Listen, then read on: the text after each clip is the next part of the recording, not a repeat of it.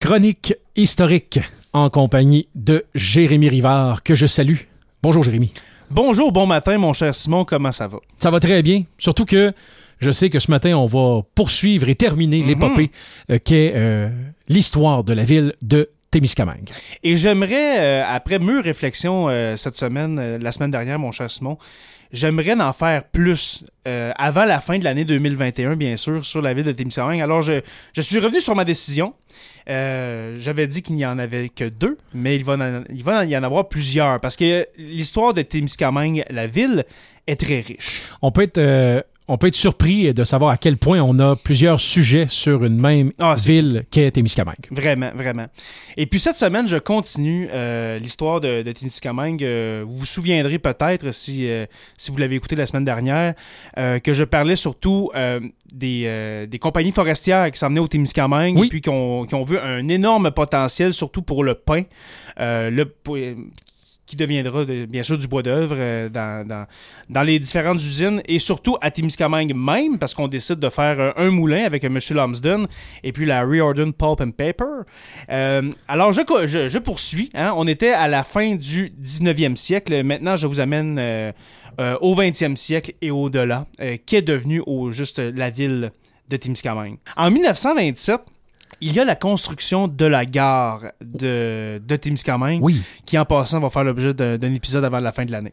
Alors on construit la gare, euh, dans le fond c'est le Canadien Pacifique, la, la- la grosse compagnie euh, de, de transport euh, de Existante de fer. de- du, du moment. Oui. Oui, du moment qui, euh, qui a pour projet justement de construire des, des, des chemins de fer un peu partout au Canada. On vient juste de finir, ben je dis on vient juste, mais ça fait quelques décennies qu'on a fini le, le chemin de fer qui passe de, de l'Atlantique jusqu'au Pacifique. Oui. Alors on se rend jusqu'à Témiscamingue dans le nord-ouest québécois.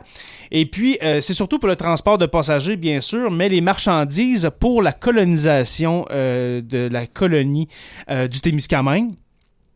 Je vous rappelle, on est en 1927. Si vous suivez les chroniques historiques euh, au FM 93.1, on est dans les mêmes années. Alors, les villages sont pas mal tous implantés. Il en reste un. euh, pas mal à implanter que je vais parler en fin de chronique, mais ça va accélérer la colonisation et surtout le transport de marchandises et de passagers. Alors, on comprendra que l'ère des grands vapeurs, des grands bateaux à vapeur est terminée.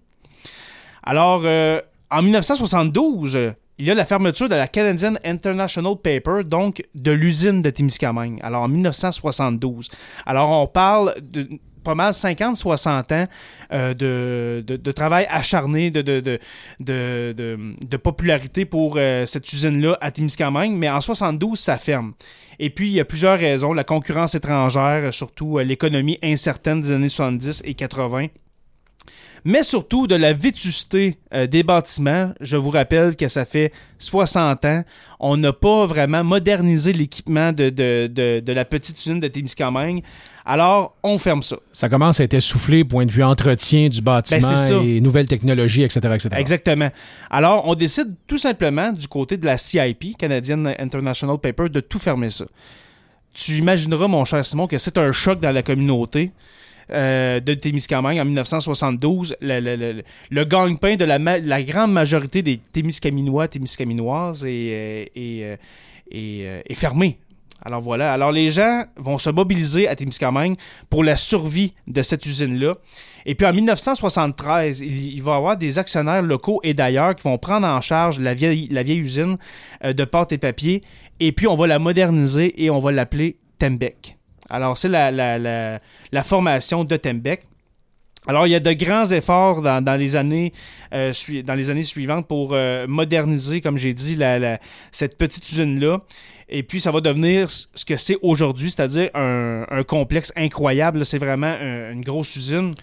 Et puis, l'entreprise va se spécialiser dans le secteur des pâtes et papiers, des pâtes de sulfite, euh, carton, euh, papier journal, euh, papier fin et produits chimiques. Alors, on va aussi moderniser notre offre. Au lieu de faire juste du papier journal, ou des pâtes et papier, ben on va tout faire ça. Alors, ça va devenir un joueur important, Tembec, pas juste au Témiscamingue, mais un peu partout. Ça va devenir une multinationale quand même, Tembec. Oui. Ça, ça devient une grosse, une grosse entreprise.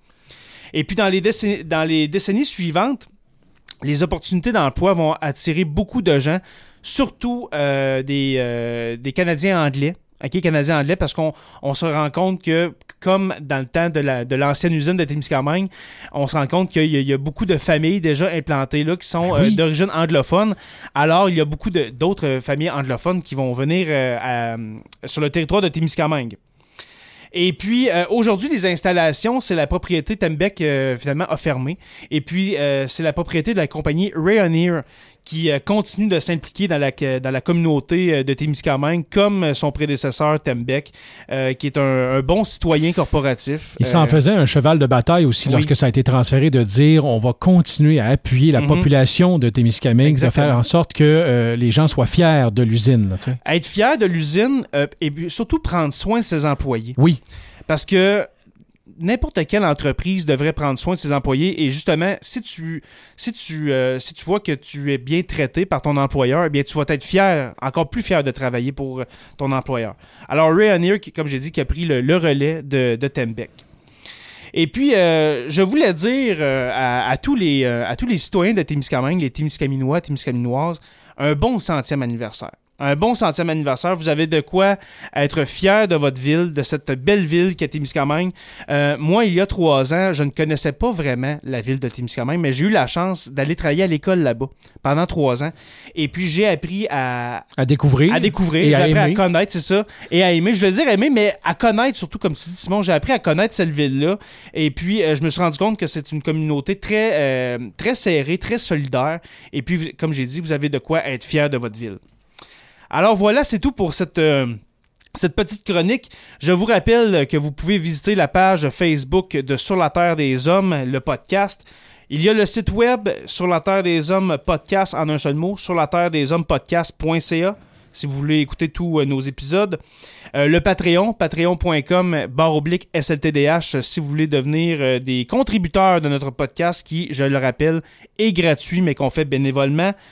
Et puis la semaine prochaine, mon cher Simon, je t'amène euh, au, euh, au tournant des années 30 dans une crise économique, la, la crise économique euh, qui a frappé euh, le monde entier Oui. euh, dans les années 30. On est en pleine crise économique, comme j'ai dit, et puis des gens vont, vont sortir de la ville de, de- de Montréal et puis des alentours, de l'Anaudière, et puis ils vont venir au- dans le nord du Témiscamingue. On va parler de la colonisation de Rimini. Je te dis à la semaine prochaine.